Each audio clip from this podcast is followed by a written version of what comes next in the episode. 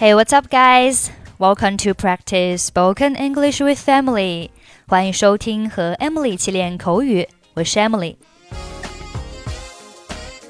还记得第一次坐飞机时候的场景吗？是紧张还是激动呢？虽然很期待飞机上天的那一刻，但是心中不免有一些紧张。今天的对话就是关于坐飞机时候的情感变化。在今天的对话中，你会听到这样几句话：This is nerve-wracking. My heart is pounding. I'm shaking my boots. Here we go. I'm totally freaking out. This is nerve-wracking. Nerve-wracking 表示紧张的。比如说 ，The interview was a nerve-wracking experience. 面试真是令人紧张的体验。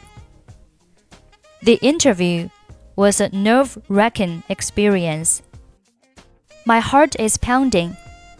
Pound, P-O-U-N-D，表示扑通跳动。连续重击。My heart is pounding，意思是我的心 扑通扑通跳。His heart was pounding with excitement。他的心脏兴奋地扑通扑通跳。His heart was pounding with excitement. I'm shaking in my boots. 我吓得发抖。Shake in one's boots，表示某人吓得发抖。 I'm shaking in my boots.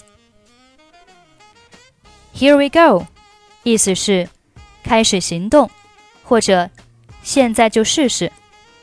例如，I'm not quite good at singing and dancing, but anyway, here we go. 我不善于唱歌跳舞，但不管怎样，我愿意试试。I'm not quite good at singing and dancing. But anyway, here we go.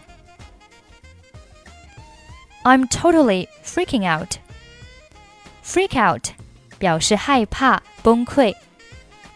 I'm totally freaking out 就是我完全被吓坏了。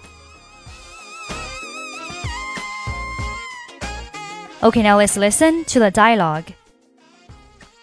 This is nerve wracking. Relax.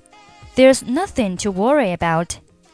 Thousands of airplanes fly millions of flights every year. But I've never flown before, and my heart is pounding. Everything will be fine. If you want to, you can hold my hand while we take off. Thanks. How many flights have you been on? None. This is my first. You're so brave, and I'm shaking my boots. Not me. I think it's exciting. I can't wait until we're flying like a bird, high in the sky. Here we go.